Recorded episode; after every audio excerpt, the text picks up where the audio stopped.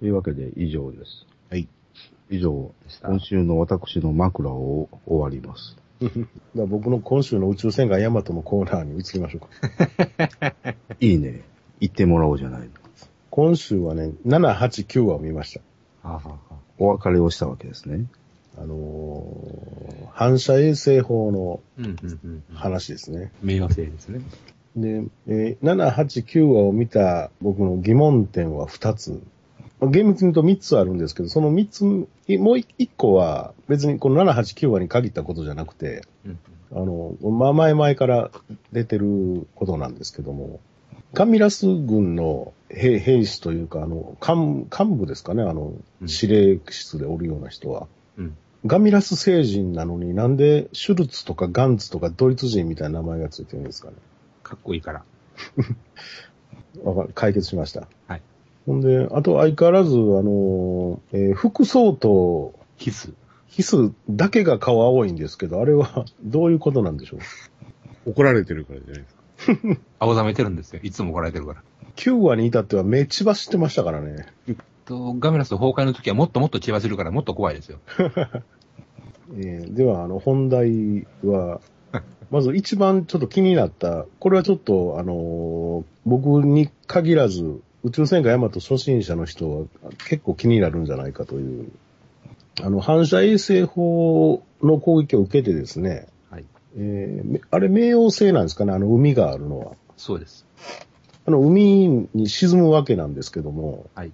えーヤマトの、その、なんていうんですかね、あの、遮蔽性能というのはどうなってるんですかね。遮蔽というのは、えー攻撃に対するんですか、いや、あの、水、水ですね。穴いっぱい開いてるじゃないですか。あ浸水対策はどうなっているのかという。はいはいはいはいはい。うん。うんただでさえ穴いっぱい開いてる上に、あれ攻撃受けたとこも多分穴開いてるでしょ。うん。で、100歩譲って、初めから穴開いてるとこは何らかのそういう対策が施されてるとしても、え攻撃を受けたとこは多分防ぎきれてないはずなんですよ。ええーっとね、核壁がたくさんあるから大丈夫なんで。えー入ったらそ、そこで止まるということですか。1話でもあったと思いますけど、助けてくれーってわーっとあの宇宙、宇宙、宇宙の巣に放り飛び出してしまったけど、シャッターがバシッと閉まりましたでしょ？ほうほうほうほうほあんな感じで各と、各通路に核壁があるから大丈夫なんですよ。入ってきてもある程度の一部屋、二部屋ぐらいが浸水するだけで済むと。そういうことです、そういうことです。ああ、それとですね、はい。あの、冥王星に出てきたあの、海ですけど、うん。あれは決して H2O ではないのではないかと。何ですか？あの、ものすごく流動性の高い、えー、凝固する線寸前の液体なんではないかと。粘性が非常に高い。だから波起きてましたよ。で、冥王星というのはですね、意外と重力強いんですよ。そうなんですか、というふうに思ってください。衛星、惑星じゃなくなっちゃいました、なくなななくなってしまうくらいの質量しかないわけですけどもね。まあ、すでに惑星の認定からは外れてるわけですけど。そうですよ。というわけでですね、この21世紀の人類はですね、冥王星のことは何一つ分かってないわけです。しかも、38年も9年も前のアニメですわ。う。うんん。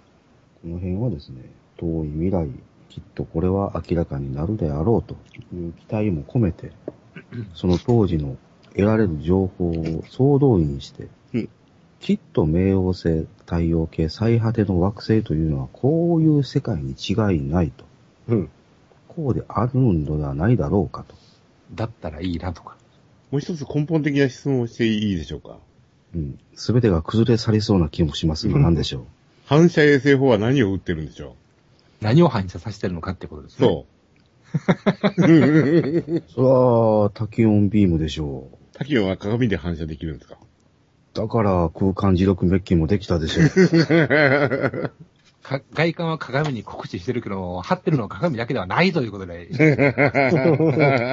その後の数々のシリーズにおいてもですね、うんデスラー法が何の役にも立たなかったというのもですね、うんヤマトの波動砲とは違うのだよと。うん。ごくごく低次元のタキオン粒子法なんだろうという、うんそのことをあの証明してるわけですよ。ましてや反射衛星砲はですね、デスラー砲のプロトタイプで、もうこれはあかんわというお下がりをですね、最前線基地に押し付けたわけですよ。波動防壁を備えているヤマトにそんなもん、致命傷を与えられるはずもなかりましょうと。なので、あの、反射衛星砲の初代の描写を見てもですね、やったらねっとりとしたものを発射しておりましたですわな。うん。遅いやつをね。なんかネトネトしてそうな、あの、光線を発射してましたですね。まあ、目で追える速さですからね。遅いわ、そんな粘性は高いわ。自慢するほどの破壊力はなかったわけですわ。ビームと呼んでいいのかと。あのシュルツさんに敬意を表して、あビームと言うてあげましょうよと。なので、冥王星最前線基地の戦力は意外としょぼかったよと。あ、甘く見とったと。まあ、それにも増して、地球の技術レベル、戦力、まあ、総合力はですね、その遠征軍にも遠く及ばなかったわけですが、うんまあ、もっといや、冥王星やのになんで水が液体で折れんのやろういう話はありますけどもね。山岩さん、何ですか？その一点だけは言うてはなりません。あかんかったね。いや、これはこういう理由がと言ってくれるのかと楽しみにしてたのに。ただ、それはね、リメイクの理由はありますよ。リメイク版なりのこじつけはもちろん設定はあるんですけど、それもどうかね。ああね。だって、インタビューでもなってましたもんね。水は定着しない必要や、言って。それと同じような理由で、え浮遊大陸が、うんそれもどうかねって。だけど、あと1ヶ月をなんとか縮まらんかと言ってる人のお言葉とも思えない。いやだからね、最近ね、あの、総監督の言うことはもう信用しません。もはいはい。う聞きません。はいはい。うん、テレビブロス読んだけど。読んだけど。今日の飲み会でもあの散々解説したけど、したいよ。どうも奴は分かってないわ、やっぱり。うん。やっぱりあいつは総監督失格や。触れんでもええことまで触れすぎ。うん。そっとしとけよ。それでこそヤマトだろう。うん。いちいち理由や理屈こねるなって。お前は考えてるほどみんなそこまでこだわってはないよと。突っ込みどころか、とか想像する余地とか、思いを巡らせる隙間とか、そういうものは残しといてくれよと。まあ、それはもう本編で散々20年間、30年間やってるでしょって話で。まあ38年間ですけど。やってるでしょって話で。もうその辺ね、なんとかその、理由をつけないかんのじゃないか、コメントをつつけた方がいいんじゃないかとかですね、説明した方がいいんじゃないかとかですね。どうもあのさんも最近、脅迫観念にとらわれてるんじゃないの？そういう、今回の読むとかそういうコンセプトだからじゃないですか、もコンセプト？う。うん。まあ、所詮小物のやることやから、こうん。の辺が限界なんかもしれんけど、もう、理屈つけすぎ。お前の作ってるのは一体何だと？うん。ヤマトやぞと。うん。マクロスじゃないのよって。うん。だから、ラーゼ本で失敗したんじゃないのって。まあまあ、という、まあ、文句はいろいろあるわけですけど。この予告編は、またまたね、そういうものを割り引いてあまりあるああ、興奮を与えてくれますわね。どこ燃えましたか？いや、まあ、この、初めて見たのは75秒バージョンのうん。劇場版。うん。あの、ガンダムユニコーン5を見に行きました。正確には、あの2199第2章の PV を、だけを見る例によって、その一点の目的のためにパークスシナが行きました。はいはい。もう、ガンダム本編は頭にないないよ、もう私はもはいはい。う。ユニコーン5はね、あれはあれで、ぜひ映画館に行ってください。うん。あれはあれでものすごいよ。うんうん。あの空中戦。うんうん。今回あの、半分ぐらい、えー、成層圏の戦いなんですよ。うん。ガルダ出てくるしね。成層圏までいかんかな。成層圏の境界面の戦いなんですよ。うんうん。この作画と空気感とこの16感、うんうん。あの、数々の空中戦を描いたアニメを超えてるね。おほ山田さん、これ冗談抜きを言った方がいい、これは映画館にー。。ですか、ほんまですか。ああ。モビルスーツの空中戦がこんなにかっこいいものかと私は知らんかった。アンクシャ出るんでしたっけ？何アンクシャって？え、アシマのあの、かっこ悪いやつ。あ、出た出た出た。あの、中途半端なアシマンみたいなですね。ジム側のアシマ。これ、あの、そんな出番ないんやけど、あの、頭出てきて初めては、あ、あ、これアシマかって分かった。はいはい。あ、これか。これあかんわ、言うて。やっぱオリジナルアシマの方が存在感はあるし、ひょっとして性能も劣化してんじゃないのこれって。あの、顔はアシマンなんですよ。うん、うん。かろうじて。頭だけアシマンなんですよ。マスクはジムでしょ。いや、デルタプラスもかっこいいしね。うんうんうん。よ動くしね。うんうん。最後悲惨なことになるけど。はあはあはあえ、ゼネラルレベル出てくるんでしたっけ？何ですか、それ？あ、まだ出ませんか。ちょっとね、ユニコーン世界のモビルスーツと名前がね、あんま一致してないの、私。あ、船です。ゼネラルレベルは。ドースギアタイプ？そうです、そうです。一番ラストに出てきたやつね。うーん。まあ、あともうちょっとやってるから、ユニコーン5は、ぜひ映画館で見てくださほんまです。い。うん。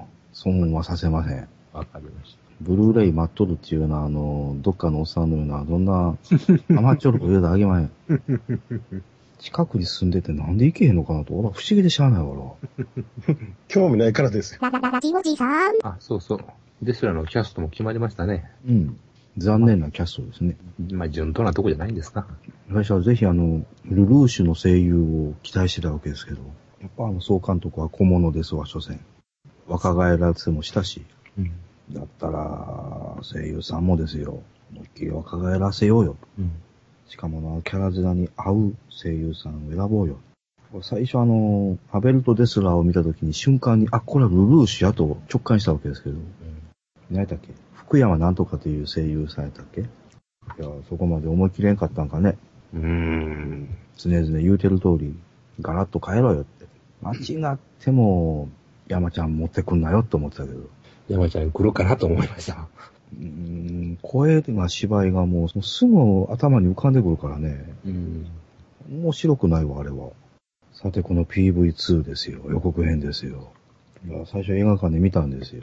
えこの75秒をですね、網膜に焼き付けようと思ってですね。えええいろんな映画の予告編の最後の方にやりやがんねうんうん。映画泥棒の後にやるかなと期待したけど、前にやりやがる。うんうん。始まったーと思ったら、まっという間に終わりましてね。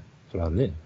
で、まあ、テーマは3つあって、あえーワープと波動砲と関西機発信シーン。はいはい。まあ、この3点はあるやろうな、今回の予告編にあるだろうなと。だからこのコスモファルコンの発信シーンですよ。うんうん。見たでしょ？ケツから落ちていくやつね。いかんわ、あれは。うん。やばいよ、あれは。どういうことですか？寒気だったよ、俺は。ああ。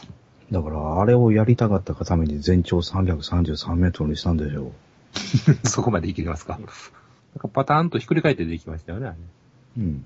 だから、リボルバー式に波動エンジンをコスモファルコンがこう、取り囲んでるわけですよ。うんで、リボルバーの拳銃みたいにですね、弾みたいにですね、弾倉のようにこう回転しながら、うん。うんまあ、艦艇にあの滑り込んでくるんですけど、うん。うん。パダーンとひっくり返るということは、えー、ヤマトの中心軸に沿ってですね、文字通りコスモファルコンの腹をヤマトの中心に向けてうん。うん。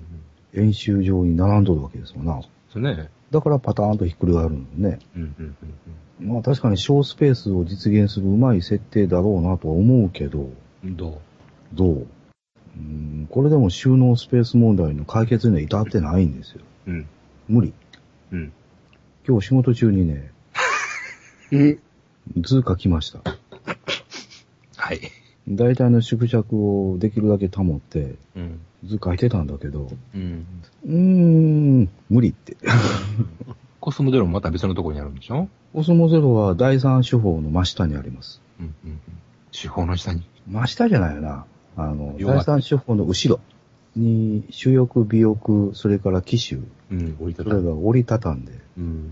極めて天井の低い空間に収められております。で、そこを平行移動して、左右のカタパルトにセットするうん。というような構造。うん。まあ、それは第2話でも出てきたんですけど。うん。うん。あ、着艦どうするんですかね？うん、着艦庫は別別にあるんでしょうおそらく。ハンガーで引っ掛けるとか、花パターンかな。いや、もしくは複数。うん。うん。うん。第二副砲の脇から着艦する。うん。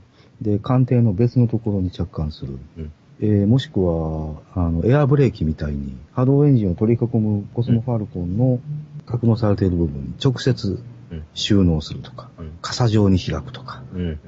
まあ、おそらくそういうギミックでもあるのでしょう。うん。でないと、整備や修理するスペースもないよ。だから、もっと後の話では、えー、ヤマトの後半、後ろ部分が傘状にメンテナンスハッチを開いたような状態が映るんじゃないですかおー。そこで関西機、コスモファルコンをうん。うん。整備するとか。はいはい。あのリボルバー銃のね、弾倉みたいな収納してるんやったら、うん。メンテナンススペースもないでしょう。うん。どっかで開放戦闘。使い捨てにするほど余裕はないんやろうし。ないでしょうね。というわけで、旧作では鑑定が弱点だったんですけど、うんうん。今回のヤマトは原則が弱点ですな。いや、今回のヤマトは鑑定部分は強そうですけど、意外と。えードミリに特攻かけられても大丈夫ですね。大丈夫なんちゃうあれ。前でも大丈夫でしたやんか。えらい分厚さやで、鑑定、今回。さ、三つのビームがグリグリグリーンとなって一本になってましたよね。うん、うん。あれ、前もそうでしたっけ？うーん、三つのビームって何？出光キャノン。それぞれの砲塔ごとに？そうですね。砲塔ごとに一本になるって？ええなってました。うん、それはなってましたよ。なってましたっけ、うんずでも全部なってました。途中からそれなってなかったような気がするんですけど。バラバラ。ですよね。小さい時になんか、落書き書いた時に3つグニグニグニって書いたような記憶があるんですよね。一番刑事やったのが、あの、異次元断層の食可能のあのシーンですよね。まあ、もともと手法ってあんま売ってないんやけどね。そうですかね。異次元断層の時に打ちまくってたぐらいで。うん。まあ、ガメラス音声は別として。ガメラス音声でも螺旋は描いてましたよ。うん。最後の方で。ちゃんと天井都市向かって射撃するとき、螺旋描いてたでしょ？覚えてませんが。いやーもう、まあ覚えといてください。はい。いやーまあ、この予告編、なかなか卑怯な手法ですわな。あ、汚いわ、この予告編。あ、ずるいわ。まあ、予告は期待を煽ってなんぼですから。どここれの予告編作ってんの？もう、うますぎ、あざとすぎ。なんだけど、あ、この2分バージョン全編をですね、もう数えきれんぐらい見とるんですけど、夕べの12時かな？一斉にこの解禁されだして、うん、うん、うん。ヤマトクルーサイトとそれから2199サイトと両方、うん、うん。まあもう20回以上見てるわけですけど、えあのユニコーン5で見た時からすると、まあはるかに長いんですよ。えうん、あ、そうなんですか？長いよ。沢田さんの雪風に生存者はいなかったんだねっていうセリフはない。あは。で、細かいシーンはもういっぱい追加されてる。うん、うん、あの、シュルツさんのシーンだって追加されてるし。で、機関部員が走るシーンもあったんかな？なかったんちゃうかな？映画館バージョンは。うん。まあね、1話2話の時はどっかで見たようなシーンとか暗号とかいっぱいあったんやけど、うん。いや、何が感心したかってね、今までにないアングルばっかりよね。この予告編だけに関しては。うん。私は常々言うてる通り、リメイクするんだったらガラッと変えろよって。はい。まあ、その願いが少しは叶うんじゃないかと。まあ、今回反射衛星を攻略するにあたって、陸戦隊を送るのではなさそうですもんね。そうね。航空戦力で叩くんだろうん。う。根本さんは残念ながら出てこないんですよ。根本さん？冥王星基地に潜入するときに、ビリビリビリってなる人。うん、そうそう、古代と一緒に行って死んじゃう人。で分かれるのは、アナライザーの水中シーンがあったよね。ありましたっけ？水中のシーンなんか。よく見てください。あったんです。あ、失礼しました。アナライザーの周りで、あの、気泡のボコボコっていう描写があったでしょうが。あったんですけどね。はい。あるんです。もっぺん見てください。見ます。あの、アナライザーの水中シーンって一体何なんだろうね。うーん。それ以前に、アナライザー活躍するのかうん。2話の時点ではろくに紹介すらもされてないんだけど、あ初めて見る人は、このロボット一体何って言って。その説明全くないのよ。ラジオのパーソナリティやるからいいんじゃないですか。YRA 聞いとる人なんかそんなくれへんよ。まあ今日も昼休みに腐るほど聞いたけど。あもんでね、今日一日あんま仕事してないのよ。うん。もう図面引くのが忙しいわ。片耳では YR YRA 聞いとるわ。PV2 は iPhone で見てるわですね。仕事なんかしてる場合じゃなかったんですね。誰が仕事なんかするかほんなもん。あ、ほんまや、水の中おる。でしょ？うん。まあ、とにもかくにも今回から、えー、4話公開ですから、うん。4話連続ですので、うん。うん。オープニングエンディングはカットされるとして。今日何日？25、何月？5月。まだ5月？あと1ヶ月、1ヶ月と5日ですよ。なんでまだ5月なの？給料もらったからいいじゃないですか、今日は。給料入ったからって、俺のところに SM 入ってこないんだよ。2時間の見どころが全部、あれです、す済んでしまうとか、そういうことはないんですか？え、あ、あ、ああれって？予告。どうかね、一末の不安はなくはない。前の予告と本編比べてどうでしたか？まあ、おとなしい予告編でしたわな。無難なっちゅうか。短かったしね、時間も。今回2分やからね。うん。またカットカットがもう一瞬一瞬の連続でしょ、ほとんど。それはね。めっちゃ密度濃いわ。20回ぐらい見返してもまだ覚えきられへんもの。覚えなくて。個人的に注目してるのはやっぱ3話ですわ。うん。絵コンってあの人ですからね。誰ですか？樋口さんですからね。ワープと波動砲の話第3話、樋口さんなんですよ。これを期待せずにおられるかって。まあ、期待して何度か裏切られてるおっさんですけどね。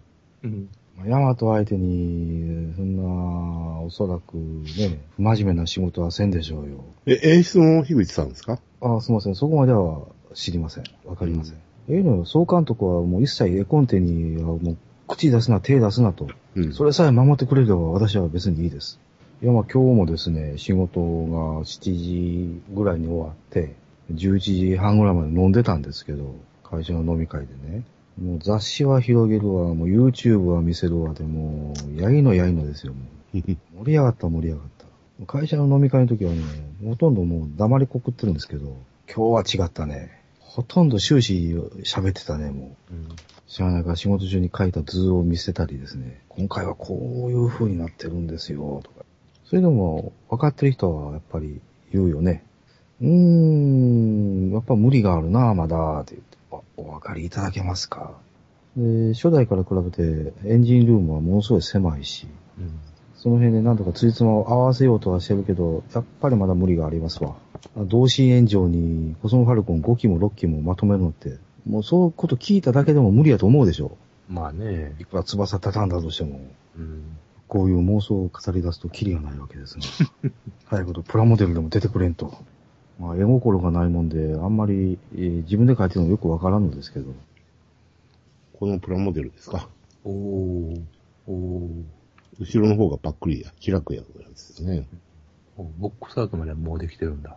うわ波動エンジンちっちゃ。おー。あ、ちゃんと、シリンダー再現してるんだ。うん、うん、うん。うーん、これは全長が333メートルに伸びて、両席がうん倍になったとはいえ、1000分の1ということは33センチか。ガミラス感がでかいですね。うん。下に一番下のこのサイトの動画見てると、ヤマトより長いですよね。うん。まあ、今回の売りはその、関西機の収納のシステムが新しいということですか。これからこんなサイズでガミラス感出たらすごいよなうん。買うんですかねうーん、売れるのかしら？ガミラス缶買うんですかねみんな。こんなでかいの？作っても飾りますかこれ。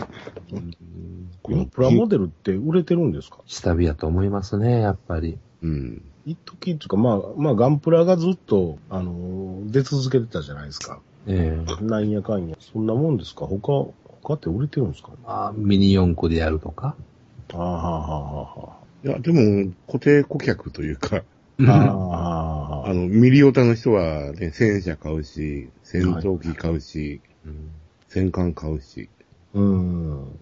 現実のやつは、季節を問わず、うずっんと。出ますからね。うんうんで、車オタの人は車買うし、うんお城マニアの人はお城買うし。新規でなんか入ってくるって人は少ないんじゃないですかね。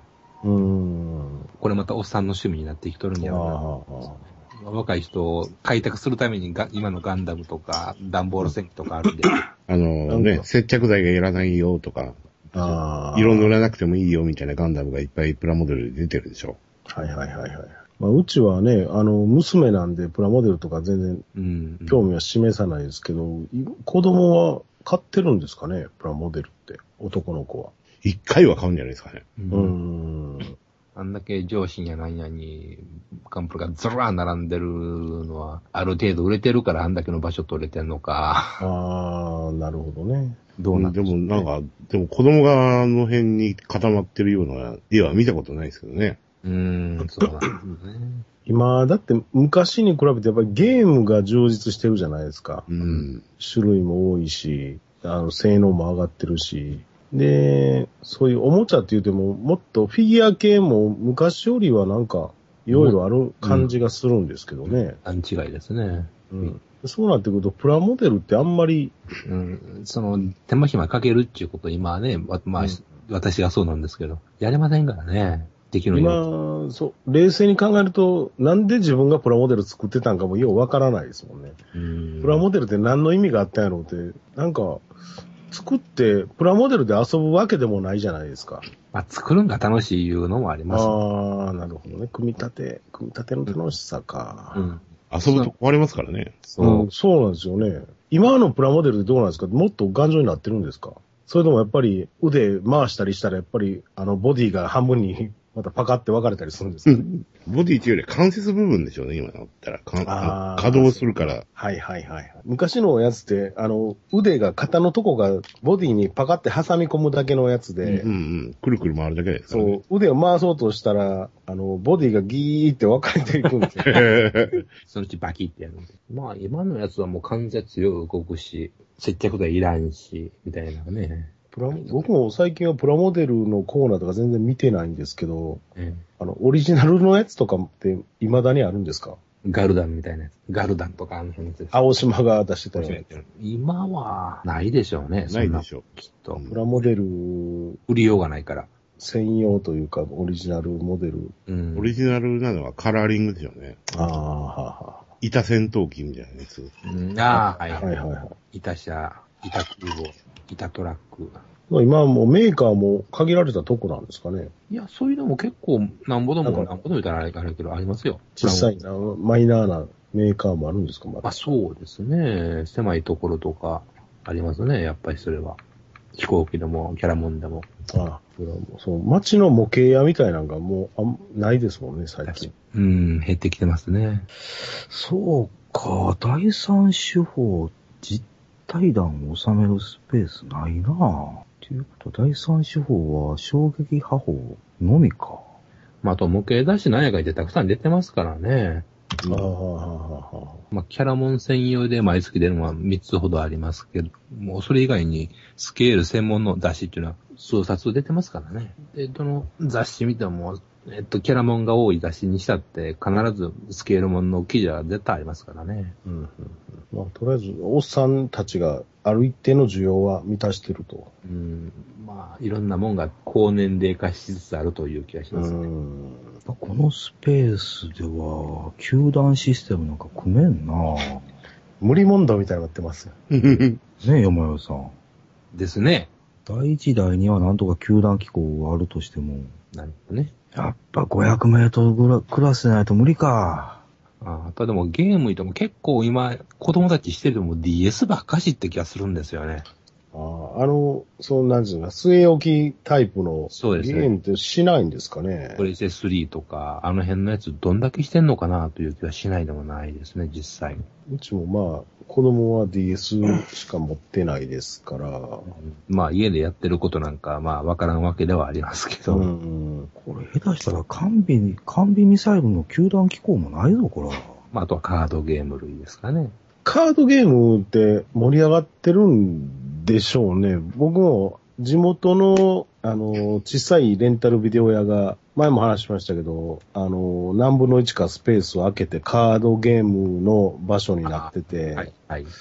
あと、まあ、ちょっと近場のとこにブックオフが新しくできたんですけど、うんうん。そこの一角にもそういうカードゲームの場所がありますね。うん。カード商売っていうのは一番ボロいんやという話は聞きますね。うーん。たかが紙、たかが紙切れがドンと値打ちがついて高く。そうですよね。客は結構入ってますよ。田舎の方でも。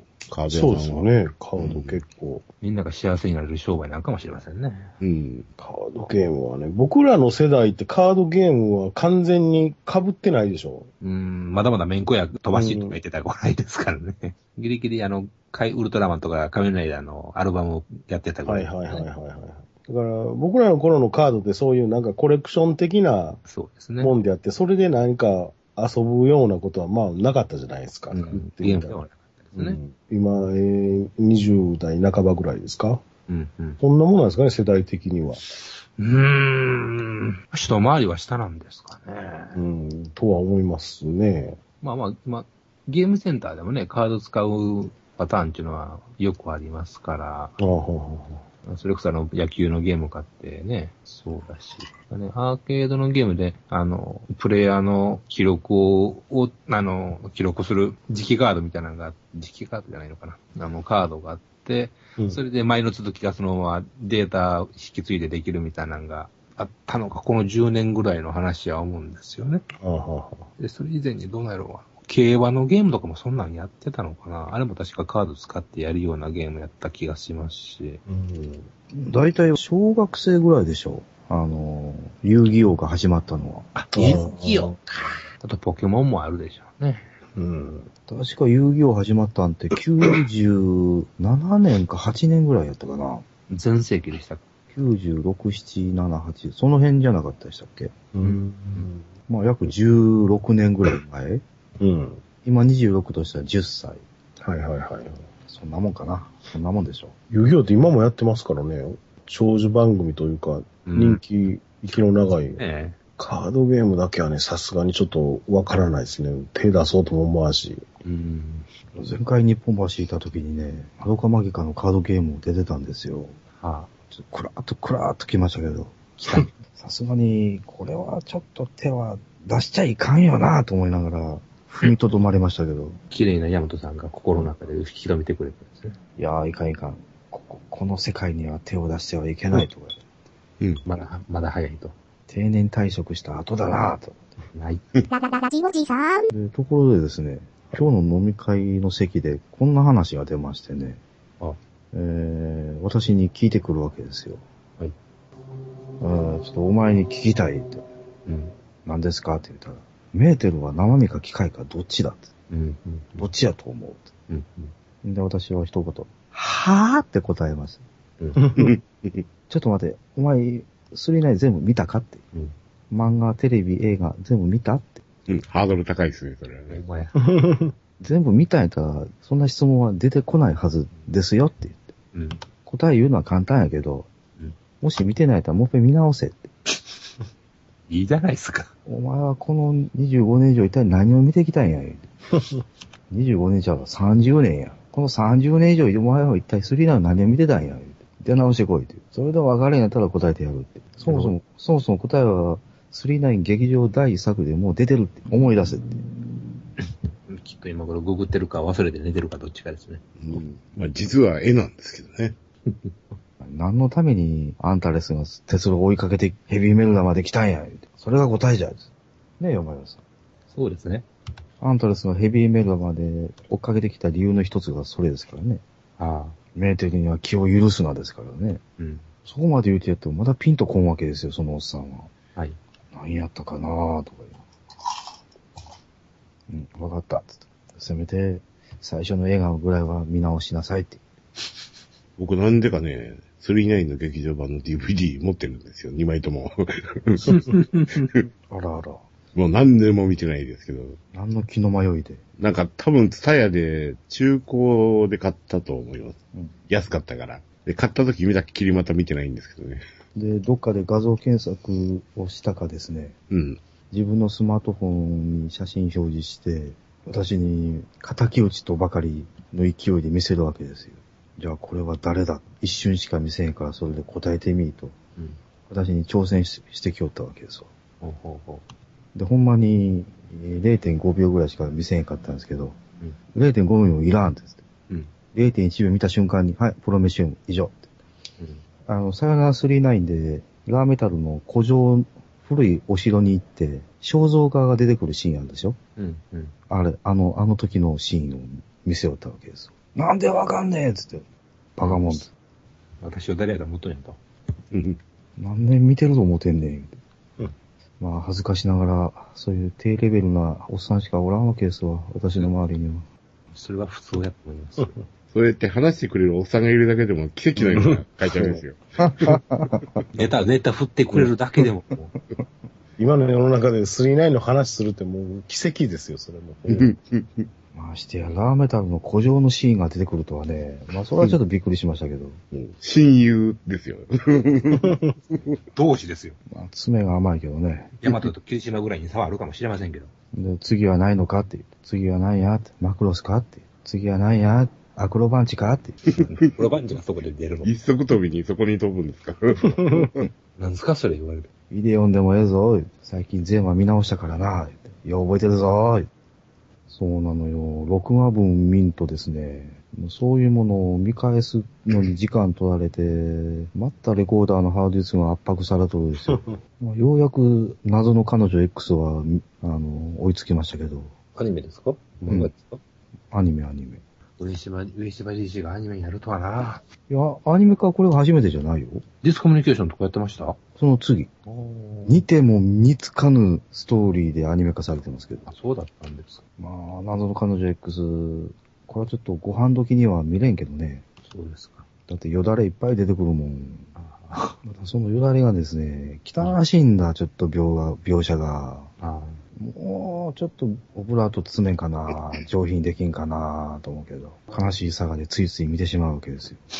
けど、ああいう一気になんかね、30年前に戻ったような古臭い絵柄のアニメもええもんですな。なんか逆に新鮮ですわ。うん。いや、懐かしい古臭さだね、これ。ってララララジオジさん。それはそれとしてですね、パティさんのこの買った車、これホンダの何ですか？フリードです。あ、リードですか？リーフ？リーフ買うたリーフ買うたの？フリード。あ、フリーフリーホンダ、ホンダ。何 cc ですか？何 cc でしょう俺よ、車もよく知らないんですよね。うーん。嫁さんが決めたから、ああ。リーフって何 cc でしたっけ？cc はないの。うん。キロワットで言うんですかね、あれは。フリードは1500とか1800、1500ぐらいじゃないですか。わかんないですけ5、600ですかね。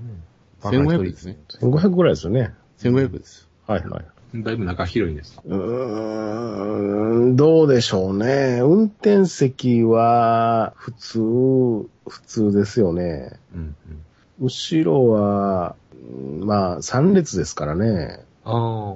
折りたたんだら、その車内泊もできるみたいな。いや、フリードはね、一番後ろの椅子が、あの、横に上げるんですよ。は前でも後ろでもなく、横にね、昔のジープの後部座席みたいにね、はいはい。横に上げて、紐でクッて引っ掛けるんですよ。うん。あの、バスの補助席みたいな感じですか？ああ、言うたらそういう感じですわ。出方は。はいはい。だから、あの、フラットとかになったりとかそういうんじゃないんですよ。うーん。あ、で、一段高いところにあるんですね、3列目が。いや、椅子、席自体は、あの、高さは変わらないんですけど、うん。その、収納の仕方が、こう、上にグッて持ち上げて直す感じになるんですね。うん。おー、自動ドアか。ちょっと、どうやって。コンビニの入り口みたいに言わんといてください。いいなぁ。ピーピー言いながら開くああ、スライドのね。うんはい。電動スライドドアですね。チャリンコが、ママチャリが乗せられる。乗せませんけどね、別に。軽音9年乗ってきましたからね。そういう最新の恩恵も受けんと。うん。やっぱり今、まあね、軽音は軽で別に狭くはないんですけど、ただ、うち子供二人おるんで、二人が後ろで寝るのはなかなか難しいんですよ。もう完全にシートを倒してフラットにして、トランクの場所も全部フラットにした状態やったら二人寝れますけど、普通にシートにしてる状態やったらなかなか二人寝れないんで、うんで、3列シート言ったらね、あの、横になれるじゃないですか。2列と3列で1人ずつ。はい、うんまあだからもうほんまに子供が大きなったから手狭になったからっていうもうそれだけの理由ですわ。言ってみたら。荷物も乗せられないですしね。もうほぼ荷物乗らないですね、後ろは。なかなか広そうですなう。うんん。元コンポ十分に詰めるね。おおと、コンポは、3列目は畳まんと乗らないですよ。多分。元コンポ発信ができるわけですね。3列目畳んだら元コンポは十分。4台ぐらい乗りますけどね。いや、嬉しがってシティに積んでたよ。元コンポ。持ってたら値打ちあったのに。ねえ。事故で潰しちゃったけど。でもまあ、僕は後ろの席に乗ることはないんで、うん。運転席か、まあ、なんかあった時に助手席は多少乗ることはありますけども、とにかく一番前が快適やったらもうそれでいいんで、ハイブリッドではないのね。ハイブリッドは買いませんでした。ハイブリッドはね、やっぱり年間に1万5千以上乗らんと、あの、元は取れないそうです。なるほどね。うん。うん。だから、ね、長距離移動するとかね。そうですね。基本、やっぱ通勤で1日往復50キロぐらい乗る人、会社まで。うんそのぐらいじゃないと元はやっぱ取れないみたいですね。なかなかコンソールも未来的ですね。うんなんか、スカッとしすぎてて、あれですけどね。なんか電車の運転席みたいですね。うん。やっぱよう走れます？どうなんでしょう。まだ明日ですからね、取りに行くのは。あ実際そうなんですかはいはいはい。じゃあ、流し運転で半南攻めないと。攻めるんや。一応、和歌山の方行こうかなと思って。うん。明日、一日多分車乗らんとあかんので、うん。朝から車取りに行って、なんかね、説明が1時間か1時間半ぐらいあるらしいんですよ。えらい複車雑な車ですね。うん。なんでそんな説明がいるんですか？あわかんないですけどね。あの、後ろのカメラとかじゃないですか。どうなんでしょう。カメラはね、つけんかったんでね、あそうですか。元コンポどうやって詰めるかを。そんな車なんて見たらわかるでしょうよ。説明なんかいらんよ。実はバンブルビー内蔵とかそういうのになってる。やっぱ変形してくれるんですよ。そうそう。合体変形システムの説明をいたしますとか。僕これでね、新車は4代目ですけどね、説明受けるの初めてですよ。うん。いや、説明だけではないとは思うんですけどね。まあなんか、その手続きや、ななんやらもあるんやと思うんですけど。なるほど。その後、彼女さんとドライブなわけですね。彼女ね。彼女はまあ、そない話はもうしませんけど。うん。まあ最近なんやかんやでもうざいでしょ。インフォームドコンセントってやつでしょ、要は。ああ、説明しとかんと、うんそうそうそうそう、ねクレーム言われても対処できるように。まあ確かにね、あの、説明ないのも困るっちゃ困るんですよ。うん。僕、今乗ってるのが EK ワゴンなんですけど、うん。後ろの席がリクライニングするっていうのを、7年目ぐらいに子供が気づいたんです。だから、そういうのもあるんでね、まあ説明いろいろしてくれるんならそれに越したことはないなとも思うんですけど。で、結局値段の折り合いの関係でナビをつけてないんですよ。うんうん。そのオプションナビを。はいはい。で、ナビだけオートバックスでつける段取りをしてあって、これ明日10時半に車取りに行って、一応12時まで時間見といてくれって言われてて、で、12時からオートバックス持って行って、でそっからさらに取り付け2時間。うん。で、2時から和歌山にちょっと車を走らせに行くという明日そういうスケジュールになってました。晩飯は王将で食べるというね。面白い。ステーキガスは却下されてしまったと。ステーキガストこの間行ったんでね、ちょっと前に。うんもう最近、あの、下の子供がちょっと好き嫌いが多いんで、う。うんん。うん、あんまり食べへんしね、こいつを食べ放題に連れて行っても金がもったいないという、今ちょっと結論が出つつあって、今後食べ放題行くときは子供は実家に預けていくっていう話にちょっとなってるんですよ。なるほど。それは、いい口実ですね。禁断の口実なんです。ある目的のために邪魔な存在は預けていくという。なるほ一番邪魔な存在と一緒に行くんですよ。ど。そこは一人きりにならないと。そんな無理に決まってるじゃないですか。一人きりになるためはまだ子供がおった方がまあ、何にせよ、新車か、いいなぁ。いいなぁ。ほんで、これね、意外に、この7人乗りというか、え2列目がベンチシートになったやつってね、あんまり置いてないんですよ。試乗車にもないし、中古にもなかったんで、うん。実際目にしてないんですよね。車内ですき焼きができるんか。だから、ハートマン軍曹みたいな人に徹底的に仕込まれるわけですね。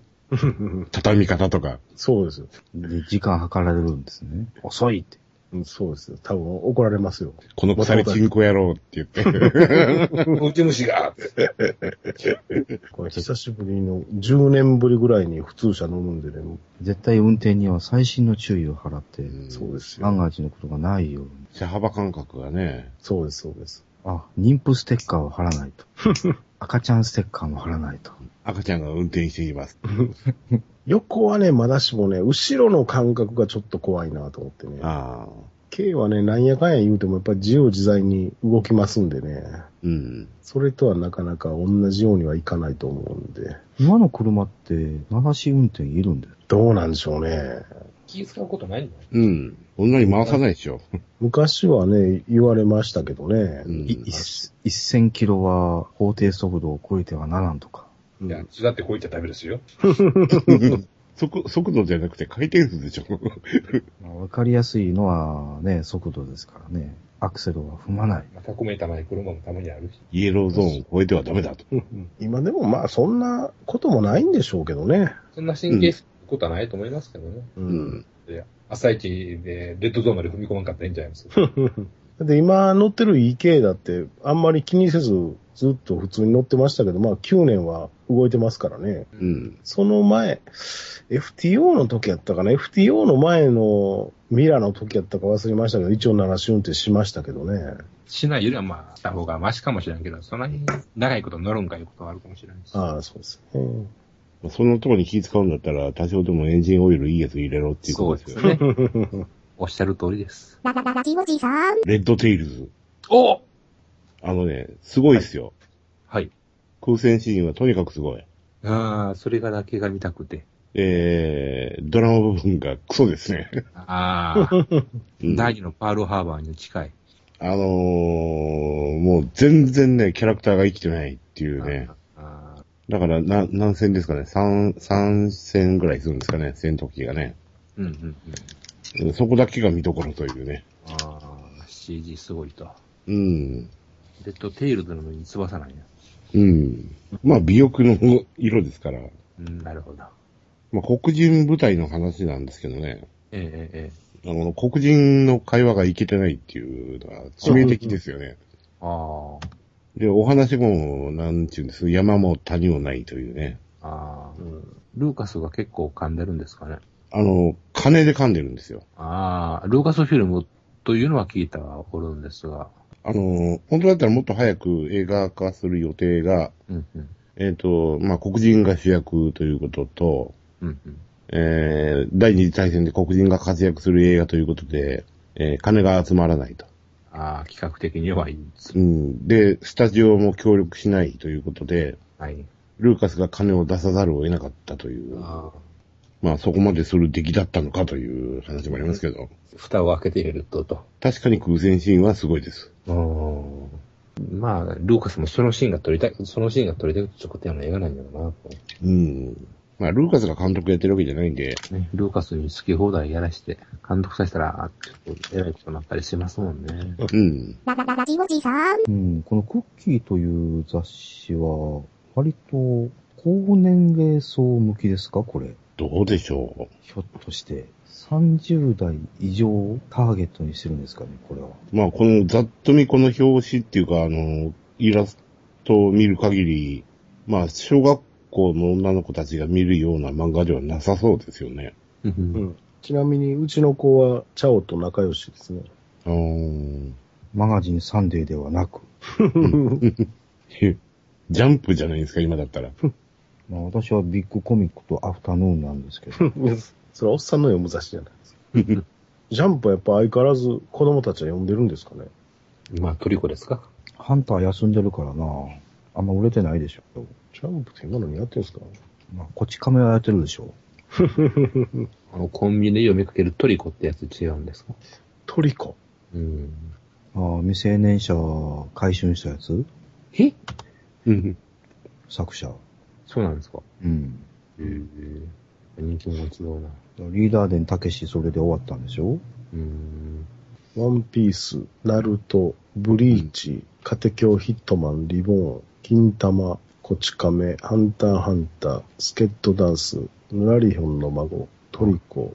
トリコやけど、こんな絵、ええのって思ったけどな、ほんと。鳥山明と、北斗の剣足してに割って薄めたような絵、絵でも、ワンピースね、もうないなって思うけど、それ以上にないなと思った。名前は聞くけど、ほとんど読んだことないですからね。ハンターハンターはアニメ今見てますけど、今面白いですね。うん。なんか、塔みたいなとこ戦ってますけど。天空闘技場？あ、なんかそんなんですかね。うーん、今のハンターアニメね、ちょっとだけ見たんですけど、はい。やっぱダメですわ。あ、ダメですか？ボロボロ。やっぱ旧作の日本アニメーション版ですわ、やっぱり。声も動きもテンポも何もかもダメダメですわ。あれ、前は別の人やったんですか？こうやってるのは。うん。まるっきり違います。うーん。絶対とは言いませんけど、旧作1話から見直してください、ぜひ。うん。あの、レンタルに並んでますから。あ、今の声やってる人ってあれ、半稽古の娘なんですね。半めぐみでしでしたっけ、はい、はい、はい。いやいやいや、年いくはずよね。恵子さんの娘かい。天王寺の上本町百貨店に行ったよ。屋上に。半恵子さんのステージを見に。当時高校生でしたけど、テープも持ってって投げましたよ。うんそしたら他のやつが投げたテープがね、半恵子さんのお顔に当たってしまってね。うん。お願いテープはもう勘弁してって。もうその声を聞いてもだえ苦しんでたわけですけど、当時。その頃から。フローに歌ってましたな。確か。古い。紙テープは芯を抜いて投げないといけないんですよ。うん。だからそいつは、ど、誰か知らんけど、芯抜いてなかったんですよ。うん。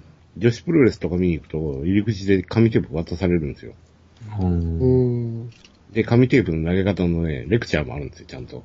レクチャーっていうか、マイクで説明があって、芯の部分を抜いて芯を握って投げてくださいって言って。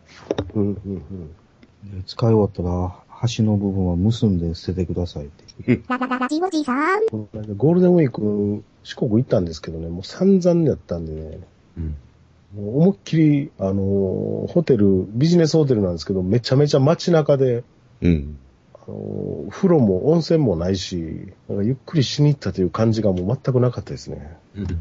キャバクラ行くのが関の山やったと。キャバクラ、キャバクラなんかあるんですかね、あの辺。徳島はさすがにあるんかな、キャバクラとか。いや、もう今や全都道府県にあるでしょう。どうなんですかね。あんまりでも、そうか、うちの近所でもあるもんな。うん。でも徳島の駅前はさすがにね、鳥取の駅前ほどは寂れてなかったですね。百貨店もあるし、うん、人は結構いてましたね。アニメ専門映画館はあるし、ああ、そこは行かなかったですわ。で、延々歩き回って最終的にめっちゃもうチェーン店の居酒屋で晩飯ですよ。え、徳島ラーメン食わなかった？徳島ラーメンね、ほんまは食う予定やったのが、もうすごい予定来るって、あもうまあまあ来るのはね、もうちょっと盛り込み済みやったとこもあるんですけど、ほんまは初日の昼にラーメン食おうかって言ったんですよ。うん。初日に徳島になんか遊園地があって小さいとこですけど、うん。で、遊園地と動物園が一緒になってるとこがあって、でまあ、基本はもう子供をそこで遊ばすっていうのが目的で行って、で、そこで遊んでちょっと昼過ぎに出て遅めになるけども、昼飯はじゃあ徳島ラーメン食おうかっていう話やったんですけど、うん。その遊園地が、なんか子供がやたらと気に入って、うん。あの小さい遊園地なんですよ。それからあんまり危ない遊具っていうか、あの、アトラクションがないんですよ。うん。で、何ぼか払ったら乗り放題なんで、もう子供ほったらかしにしてたらもう何時間もずっと遊んでて、で、その後、その横の動物園も行ったんで、時間が遅なって結局その動物園の中でインスタントのカレーを食わされましたね。インスタントで自動販売機のカレー？いや、あの、フードコートの、フードコートみたいなやつですね。明らかにレトルトのやつを。そうです、そうです、そうです。で、それでもういきなり昼飯の予定が狂ってしまって、じゃあ晩に徳島ラーメン食おうかと言ったら、下の子がラーメン食いたくないって言い出して。うん、で、まああの辺、鳥、阿波踊りっていう鳥が、そうですね。う。うんん、名物なんで、じゃあ鳥が食えるとこ行こうかっていう話で、居酒屋へ。居酒屋ね。で、一見その鳥を専門に扱ってる居酒屋があったんで、はいはい。そこへ目指して行ったんですけど、そこがいっぱいで入れなかったんですよ。うん。ほんで、もうどうするどうするって言って、で、結局、モンテローザ系の、えー全品300円かなんかの居酒屋で、言うたってね、子供連れやって言うたって4人で居酒屋入ると結構な値段になるんで、うん。だからもう、均一のとこ行っとかんと偉いことなるでって言って、で安いとこ行ってそれでもちょこっと食っただけでももう、4、5千円行きましたからね。ああ。で、うちの嫁はん、アホやからね、酒飲みやがってね。うん。で、ほんまは、なんか風呂屋行きたかったらしいんですよ。でっかい風呂入りたいって言って。うん。で、車に乗らんと風呂屋行けないんですよ。ああ。で、俺はもうええから、ほんと自分ら行ってきいやって言って、子供連れて。って言うてたんですけど、酒飲んでね、うん。運転できるようになって、で最終結局ユニットバスですよ。うんそこであなた送っていってよとはならなかった。いやいや、僕当然酒飲んでますからね。なんだ。僕はもう、花から行く気なかったんで、もう、風呂はもうええわと思って。あなた送っていってくだ、送ってくださらないって。うん、そこはやっぱりお父さんお酒我慢するべきでしたよね。で、そんな、車乗っていく本人が全く忘れて酒飲んでるぐらいですからね。僕はもうそんなことを一切考えてなかったですから。だからもう特にその旅の情緒みたいなのもないし、名物も食ってないし、で、挙句の果てに夜中に、あのー山津さんと源さんの話を聞いてましたからね、ずっと。まあ次の日にね、あそこの、あの、ナルトの渦潮を見に行ったんでね。うん。あれ、面白いですよ。俺もね、もう正直、何を今更と思ったんですよ。うん。渦潮なんか見てどうすんねんと思ったんですけどね。あのー渦潮を見に行く遊覧船みたいなやつがあるんですけど、はいはいはいはい。あの、何、何種類っていうか何社かがあって、で、僕ら一番小さい船に乗ったんですよ。うん。で、あの小さい船に乗るとね、めちゃめちゃ面白いですね。アトラクションみたいですよ。うんあれはちょっとおすすめですわ。吸い込まれそうになる。なりますなります。うん。あれは面白かったなと思って。うん、それはラッキーでしたね。タイミングが悪かったら、陽気怪獣の発信に巻き込まれるところですよ。もうほんまに唯一それぐらいですね。渦潮を見たぐらいですね。うどんも食わず。うどんも食ってないですね。僕毎回旅行行くたびにね、もうちょっと、なんかいろいろ名物食って、なんか買ってとかね、今回はちょっと2万ぐらい使うかなといつも思うんですけど、今回も700円ぐらいですね、使ったの。もう次は、お盆は和歌山に決定してるんで、那智勝浦に行きますから。そうか、阿波はたわ、たらいうどんってやつがあったんですね。ええそんなんあるんですか？うん。もっと、あれなんですかね。あ、でも、徳島市って書いてる。僕ら泊まったの、ほんまにもう、街中、大きい街中で、徳島の一駅横の駅のすぐそばのとこで、徳島駅からでももう歩いて15分か、うん。そのぐらいやったんで、もっとね、名物的なやつはね、あのーあっちの高知県に近い方とか行ったら、あの、大ボケ、小ボケとか、なんか、はいああいうの、はいはいああいうのは向こうの方うんなんです。よね。うんですね。でも結局入らんかったんですけど、あのー徳島の駅の近くのね、ラーメン屋とか、夕方は行列になってましたよ。うん。まあ、徳島ラーメンは今、大阪でもあるでしょあ、そうなんですか。僕はほんまにあの、ラーメンを店で食うことがないので、あんまりラーメンのことはわかんないですけど。あ、帰りにあの、淡路島のハイウェイオアシスで玉ねぎラーメン食べましたけどね。う。うん。淡路のなんかご当地ラーメンみたいなやつ。ああ。四国はもうええ加減飽きてきましたからね。そろそろちょっと違うとこ行きたいんですけどね。そのお車で北海道まで行くというのは。北海道はきついでしょ。何日やったらいけるんですかね、北海道往復。北海道で何泊するかですけどね。そうですよね。でもどうせ北海道行くんやったらやっぱり2泊ぐらいはしたいですよね。うん。せめて。行き帰りの道中で、まあ、子供連れてたら一泊でしょうね、どっかで。はいはいはいはい。五泊六日。ああ、やっぱ5泊6日ぐらいね、かかりますよね。いつやろ。お盆、お盆無理か6日も休みないかな。年末年始ですかね、6日ってなると。うん。6日。年末休み入って速攻行って、6日間で帰ってきても次の日から仕事とかもそんな状態じゃないですか。嫌やな、北海道まで運転往復して帰ってきて仕事行かなあかんって、それも辛いですね。